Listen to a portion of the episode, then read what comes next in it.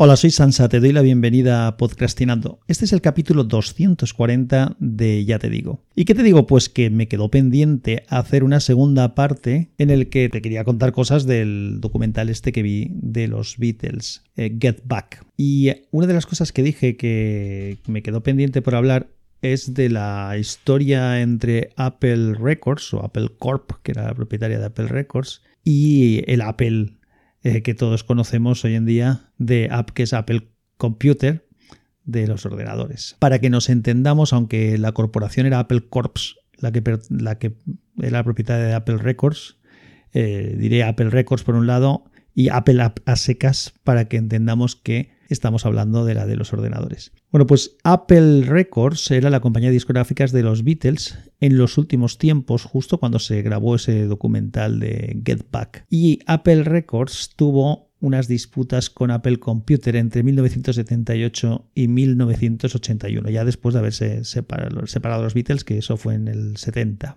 Y esas disputas fueron por los derechos de marca, lógicamente, Apple. Eso acabó con una multa por parte de Apple que tuvo que pagarle a Apple Records y es y un acuerdo en el que Apple Records no entraría. Vuelvo a decir que cuando digo Apple Records es Apple Corps en realidad. Pondré un enlace con información de todo esto por si tienes interés en investigar. Bueno, que Apple Records no entraría en el negocio de los ordenadores y que Apple no entraría en el mundo de la música.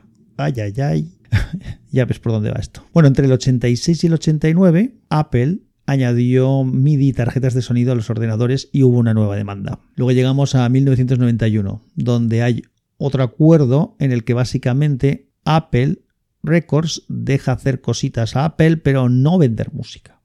Y luego ya en 2003-2006 se crea la tienda de música iTunes Music Store, que como puedes ver no tenía el nombre de Apple, pero sí que usaba el logo de la manzana. Hubo una nueva demanda por incumplimiento de contrato aunque esta vez Apple salió mejor parada. A todo esto, además, bueno, por lo visto intentó que pagara un millón y pico de euros, de dólares, eh, Apple Records por el tema de los gastos de los juicios, pero bueno, eso al final parece ser que no, que no sucedió. Bueno, el caso es que obviamente en la iTunes Store no había ni un solo disco de los Beatles. Y esto es uno de los motivos, el conflicto que había entre las dos empresas por el nombre de la empresa. En 2007 Steve Jobs parece que llega a un acuerdo con, Apple Records para incorporar algún disco de los Beatles y, además parece que sí que hubo un acuerdo que no fue muy público donde se especula que, que Apple llegó a pagar cerca de 500 millones de dólares para usar ya sin problemas la, la marca. Y luego el catálogo de música de los Beatles acabó también apareciendo en la iTunes Store. Alrededor de 2010 creo que acabó ya del tema de normalizarse. No me hagas mucho caso, pero bueno, esto era,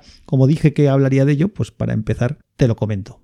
Porque durante el documental sí que sale varias veces el tema de de Apple Records. Vamos al documental en sí. Ya conté cosas la otra vez, igual hay alguna repito porque en la otra en el otro capítulo teóricamente iba a contarte solamente que lo había visto y tal, pero como siempre me enrollo mucho, pues al final di algún detalle, pero bueno, hago un repaso general. ¿Cómo está montado el documental? Pues va apareciendo un calendario en el que se supone, porque todo esto está pensado porque había un proyecto de hacer algo en directo, porque los Beatles llevaban ya unos años en los que no habían actuado en directo. Hay varios discos de los Beatles que se hicieron sin hacer ningún tipo de gira. Entonces sale el calendario donde se supone que está la fecha final donde tiene que hacerse este evento, que todavía no está claro qué es. Luego hablaremos un poco más de, de ello. Entonces salen las fechas y te van mostrando lo que pasa. Empiezan a grabar, bueno, van, viendo las fechas, de vez en cuando se pospone, ese final lo, adelantan, lo, atrasan un par de veces hasta que al final pues ya se hace el definitivo. Y bueno, pues te muestran el calendario y vas viendo lo que va pasando teóricamente ese, día. Empiezan yendo a un estudio mm, de cine, no un estudio de grabación de música, y ahí es donde pues bueno empiezan a ensayar. De hecho el tema del estudio de cine tiene su polémica también porque por ejemplo Paul McCartney se queja desde el principio que el sonido allí no es bueno, es un sitio muy grande además, me parece que están grabando, me parece que todo está sucediendo en invierno, entonces pues bueno, aquí un sitio es un poco frío, ya no solamente a nivel probablemente de temperatura, sino incluso es frío en ambiente. Y bueno, lo que creo que ya comenté y a mí me gusta mucho el documental es ver cómo evolucionan y cómo crecen las canciones, cómo se crean. Como alguien propone una idea, empiezan a, probar, uno prueba una cosa, el otro corrige. Y, Y hay canciones además eh, bastante famosas que se ven, tantas de Paul como de John, como de Ringo, como de George Harrison. De todos ellos salen algunas, lógicamente, pues ya te podrás imaginar que bastantes más de Paul y de John, como todo el mundo sabemos, que es los que mayor producción tienen dentro de los Beatles. En ese sitio, en ese estudio donde van grabando, van apareciendo algunos, o hay por ahí siempre, diferentes personajes. Hay tipos entrajados, que pues son pues, de la compañía o managers o demás. Hay unos amigos de George Harrison que van vestidos como de Hare Krishna, que están en un rincón del estudio, allí sentados en posición de loto, o posición ahí sentada ya, meditando allí con unos, una especie de rosario pasando cuentas, que es una flipada. Estar aquí estos tocando y aquellos allí como rezando, es una cosa bastante raruna. Luego está la omnipresente Yoko Ono, que está siempre por allí, danzando. No sé si hay algún día que no sale, pero vamos, creo que prácticamente siempre, andaba por allí con su simpatía característica, a modo irónico. No es una chica especialmente simpática, tiene siempre cara de pie. En algún momento interviene haciendo alguna coña, grabando cosas así como porque parecen gritos de,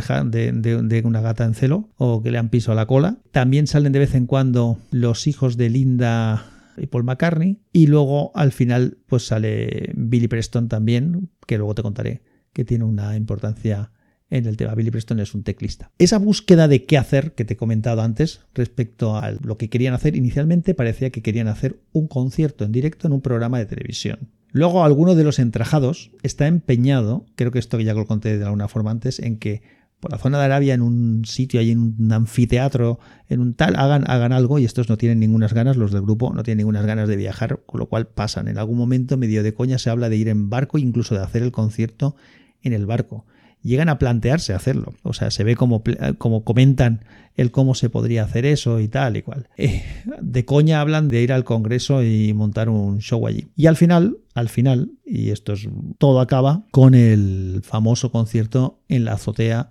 de Apple Records, que es lo que mucha gente habrá visto en el vídeo de Get Back, pero que allí tocaron varias canciones. Eso en cuanto a lo que va, en lo que es el trayecto. Entonces, en todo ese proceso, como entenderás, si acaban tocando en la azotea del, estudio es que llega un momento en el que se hartan de estar en ese sitio y acaban yéndose a los estudios de grabación. Y esa parte eh, luego te contaré un poquito más porque es la más interesante. Otra cosa que me llama la atención es que la voz cantante del tema la lleva Paul McCartney de manera muy clara. Es quien, por lo menos en lo que se ve en el documental, es quien aparentemente aporta más canciones. John Lennon está bastante apático al principio del documental, aunque poco a poco se va integrando tanto John Lennon como los demás, más John también con Paul, porque al final Paul siempre cuenta con él para acabar de matizar los temas y, bueno, van evolucionando, van haciendo cosas y se van cada vez integrando más, sobre todo cuando van al estudio de grabación como te he avanzado hace un, un segundo. Allí es cuando realmente cambia todo, se ve un ambiente mucho mejor, se ve como todo fluye un poco más. Hay momentos en los que también se ve que Paul y John van ahí creando sus historias y son un poco cerrados a la entrada de algunas ideas, o esa sensación me da a mí. Y eso se ve muy claramente con George Harrison. Primero porque Paul le suele hacer, Paul McCartney le hace bastantes indicaciones de cómo tocar o cómo dejar de tocar. De hecho, hay algún momento en el que George como que le dice, mira, toco lo que te dé la gana y si quieres no toco, ¿sabes? O sea, un poco, hay un poquito de tensión a veces y yo creo que también se le ve algo frustrado y además debo decir que en algún momento parece que, le tratan incluso con un pelín de desdén, lo cual, pues bueno, entiendo que eso tampoco ayude a que se sintiera él muy motivado. De hecho, hay un momento que George Harrison abandona, se va, decide irse y pasan varios días sin él. Esto antes de, de ir al estudio, en esta primera parte en la que estaban en el, en el estudio, perdón, antes de irse del estudio ese de cine, de esa nave grande, antes de irse al estudio de grabación. Pasan varios días sin él, tienen un par de reuniones con él y al final incluso hablan de que, bueno, pues que si no vuelve, porque llega un momento que parece que igual ni vuelve. Dicen, pues nada, llamamos a Clapton, que por cierto es amigo de George Harrison, no, creo, no sé yo si hubiera aceptado Clapton a ir a tocar con los Beatles, sustituyendo a George. Bueno, el caso es que al final convencen a George de que vuelva, vuelven y vuelven a grabar ya en el estudio de grabación. Y esto es lo que te digo que esa parte es de la más bonita del documental porque allí ya se ve otra implicación, se ve a la gente animada, se les ve bromear a todos, se les ve más implicados, se le ve empezar a probar una canción, luego a probar otra, ir modificando cosas. Esta es una parte bastante interesante, también le dan bastante por saco al, al técnico de sonido. En fin, es un. Aparece por allí, pues eso, lo que te he dicho antes, la, hija de Paul McCartney en algún momento también. El tema de Yoko Ono siempre anda por ahí también danzando. Y esa parte yo creo que es de la más interesante. En un momento determinado deciden que podía ser bueno incorporar un teclista y se acuerdan de que conocían a, Bill, a Billy Preston, que habían coincidido con él en, alguna gira, con que él estaba en otro grupo. Y entonces le proponen eh, volver al grupo, meterse a grabar con ellos. Entonces él llega y la verdad es que anima mucho el, tema, porque el hecho de cada vez que tienen que tocar el piano, o Paul o John se suelen sentar al piano para tocar. Y eso, por cierto, esto es interesante, tanto Paul McCartney como John Lennon son multiinstrumentistas, es decir, si Paul McCartney está al piano, pues entonces John Lennon es el que coge el bajo, porque John Lennon normalmente tocaba la guitarra. Son, eh, está, está bonito ver que son capaces de, de tocar casi cualquier cosa. Y esto de la entrada de Billy Preston pues anima bastante al grupo, se animan, aporta bastantes cosas. Si escuchas temas del disco Let It Be, que es donde está la canción Get Back y es un poco donde rueda casi todo y pivota casi todo lo que sale en este documental, aunque hay algún tema de, de Abbey Road que creo que también también se le ve aquí. De hecho, si no me equivoco, vuelvo a decir que si eres especialista me tendrás que disculpar o me corriges, pero creo que el último disco que se publicó fue Let It Be, pero no fue del último que se grabó. Yo creo que grabaron cosas de Let It Be aquí en lo que se ve en este documental y también alguna cosa de Abbey Road y Abbey Road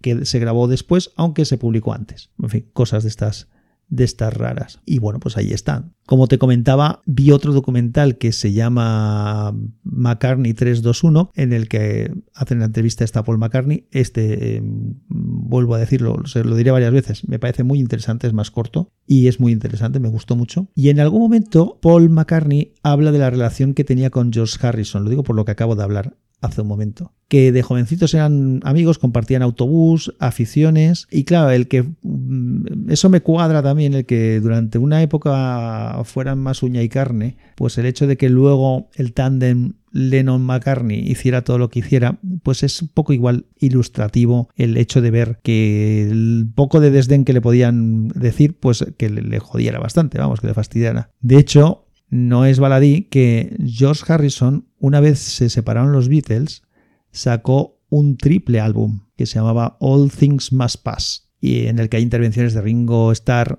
y de Eric Clapton, entre otros, y que yo creo que sin duda fue una demostración de todo lo que había creado, porque este álbum fue un triple álbum. y yo creo que era un poco por decir, todo esto lo tenía hecho y no me dejaron sacarlo, ¿no? O por lo menos es la sensación que a mí me da o que me queda después de ver el documental. Y eso sin quitar que hay grandes éxitos de los Beatles que están firmados por George. Eh, por ejemplo, algunos de los que sí son más conocidos, hay un montón más, ¿eh? Pero I Need You, You Like Me Too Much, If I Need eh, Someone, Taxman, que es el que abría el disco Revolver, While My Guitar Gently Whips, que es la canción que toca con Eric Clapton a la guitarra, Bee Something, que es una canción muy bonita, He Comes the Sun, que es una de las más famosas de George Harrison, I'm Me Mine. Hay muchas canciones de los Beatles que, están hechas por, por George, pero yo creo que él siempre se sintió un poco, sobre todo en la última época que creo que estaba más productivo, no le acabaron de dejar estar. Entonces, el ver el documental me ha parecido muy interesante. Si te gusta el mundo de la música y tienes Amazon Prime Video, pues dale un vistazo, yo creo que igual, igual te gusta, se descubren cosas chulas. Y luego, pues, como comentar que, que eso, pues a pesar de la longitud yo lo disfruté y que por otro lado mmm, me confirmó lo que ya dije en otro momento de que los Beatles es una cosa sabida, ¿no? Pero esto te lo, te lo reafirma, ¿no? Que es uno de los grupos más importantes e influyentes de la historia. Y de hecho, he hecho un experimento en el que te propongo participar. En las notas del episodio voy a poner un enlace a una playlist que he puesto en Spotify esa playlist tiene cerca de 103 temas de los Beatles y son temas que a mí me suenan o a mí me sonaban sin, o sea, de los que a mí me sonaban, es decir, de decir, esta canción la conozco, esta canción la conozco, esta me suena, esta la he escuchado. Algunas obviamente son súper conocidas, ¿no? Pero todas las canciones que me sonaban, porque hay algunas de algunos discos que realmente yo no, creo que nunca las había